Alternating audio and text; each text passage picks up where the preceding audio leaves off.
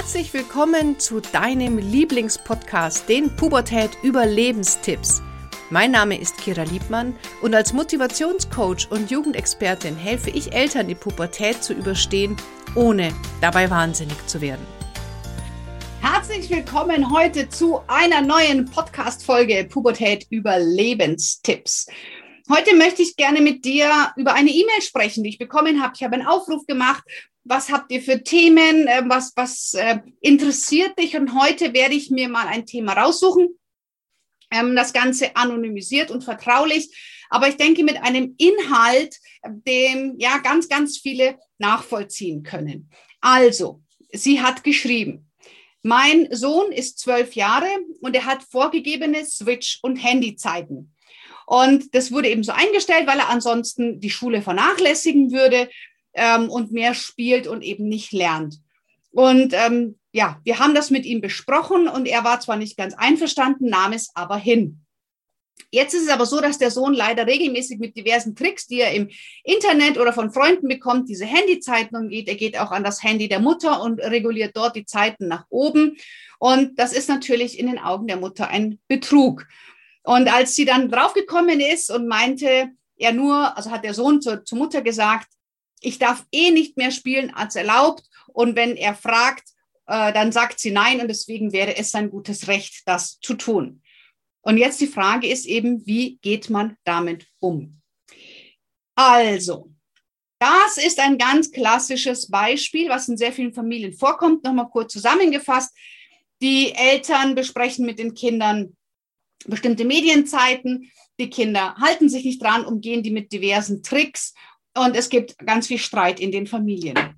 Das Erste, was ich hier, oder zwei Dinge, die ich an der Stelle auf jeden Fall einmal bemerken möchte. Ganz oft glauben wir Eltern, wir haben Absprachen mit den Kindern. Aber eine Absprache, eine Vereinbarung passiert immer auf Augenhöhe.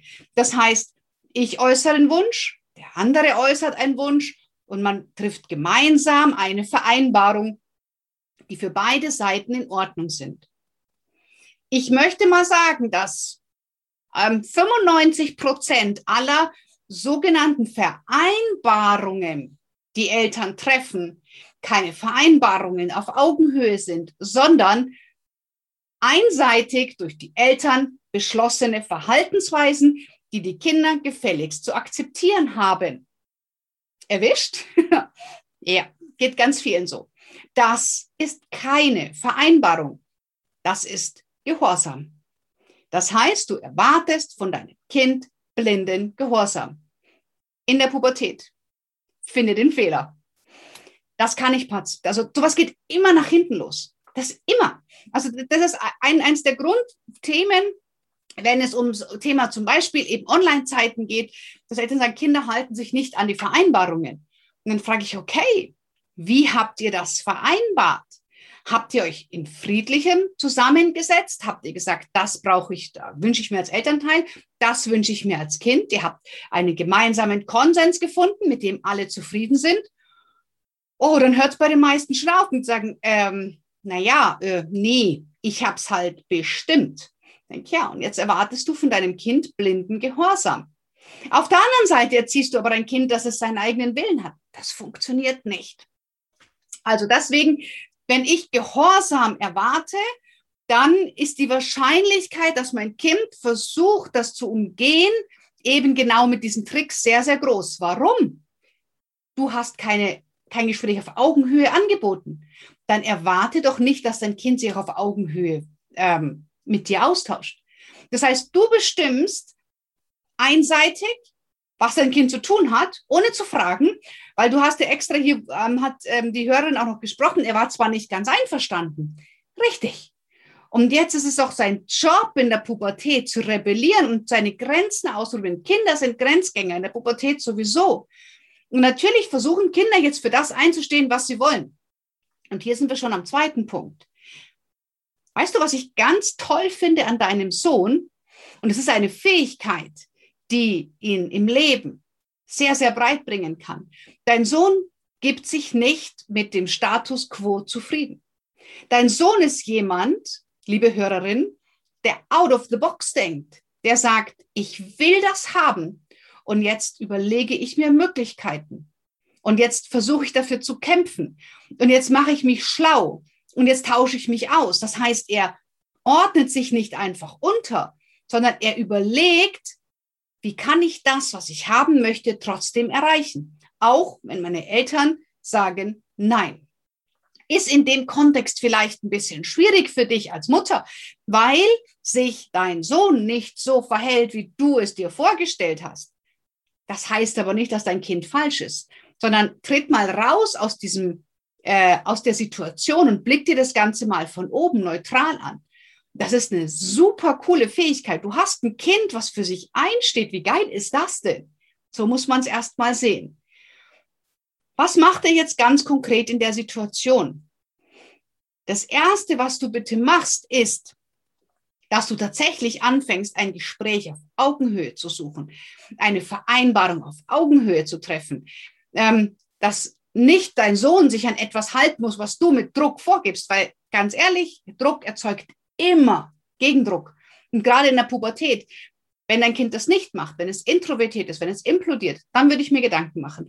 Aber solange dein Kind ähm, versucht, ganz offensichtlich dagegen anzugehen, hey, es ist Pubertätsphase, es ist okay, er darf sich so verhalten, ja, die Kinder dürfen so sein. Und jetzt geht es erstmal darum, sich zu sagen, wie kann denn eine Vereinbarung auf Augenhöhe tatsächlich stattfinden?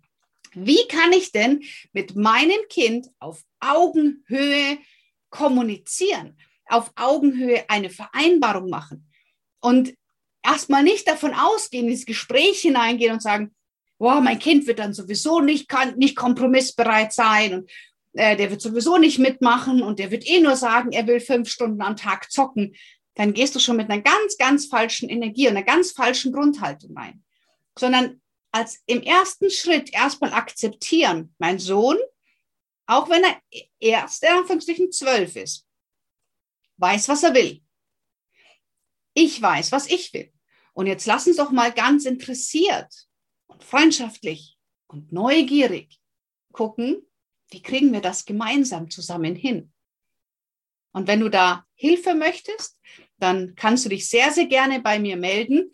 Wie du weißt, ich bilde mittlerweile über 120 Coaches aus in der Akademie für Familiencoaching und ich biete oft ähm, kostenfreie Coachings an. Und zwar besprechen wir dann gemeinsam das Thema bei unseren Donnerstagscalls, immer Donnerstag 19 Uhr. Und dann kriegst du von mir zwei Coaches an die Hand, die mit der Ausbildung schon fast fertig sind, die kostenfrei mit dir in meinem Sinne drei Coachings machen. Also deswegen sehr gerne feel free, ähm, hier einfach eine E-Mail podcast at kiraliebmann.de ähm, und sagen, dass du eben ein kostenfreies Coaching haben möchtest und ich melde mich bei dir bezüglich der Uhrzeit. Ähm, also wirklich hier auf Augenhöhe gehen mit, dem, mit, mit deinem Kind und das gemeinsam besprechen und stolz drauf sein, dass dein Sohn nicht beim ersten Mal sich so unterkriegen lässt, weil wenn du ihm das lässt, wenn du das anerkennst, dann wird er auch im Job sich nicht unterkriegen lassen. Dann wird er auch im späteren Leben jemand sein, der beim ersten Widerstand nicht umkippt. Und das sind die Macher von morgen. Deswegen ist es eine tolle, tolle Grundhaltung. Und das Dritte ist, ähm, sich zu überlegen, mein Kind ist nicht so, wie ich es erwarte. Sollte sich mein Kind ändern, um in meine Erwartungshaltung zu passen? Oder macht es vielleicht mehr Sinn, dass ich meine Erwartungshaltung verändere? Und ich glaube, da brauche ich nicht ganz viel erklären, was denn hier an dieser Stelle die richtige Lösung ist. Ich hoffe, ich konnte dir mit der Folge ein paar Inspirationen mitgeben, so oder so ähnlich, wenn es bei dir zu Hause ist. Also, das erste ist gucken, was könnte für eine positive Eigenschaft dahinter stecken.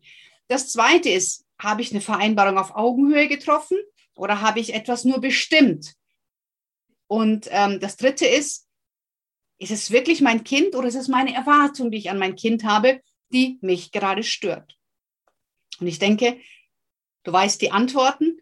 Und wie gesagt, das Angebot steht. Wenn ich und meine Coaches dir dabei helfen dürfen, dann ähm, sehr, sehr gerne melde dich. Du findest auch auf der Webseite Akademie für, Familien, Akademie für Familiencoaching.de findest du ähm, ein, den Coach Finder. Und im Coach Finder kannst du dir auch deinen Coach aussuchen, der für dich und dein Thema passt. Im Moment sind noch nicht ganz so viele Coaches drinnen, aber das wird sich im Laufe der Zeit füllen, wenn jetzt im Juni dann jeden Monat Abschlussevents stattfinden und die Coaches ihre Ausbildung beenden. Also, die Auswahl ist groß, es liegt jetzt an dir. Melde dich sehr gerne bei mir. Ich wünsche dir eine wunderbare Zeit und nie vergessen, du hast ein großartiges Kind.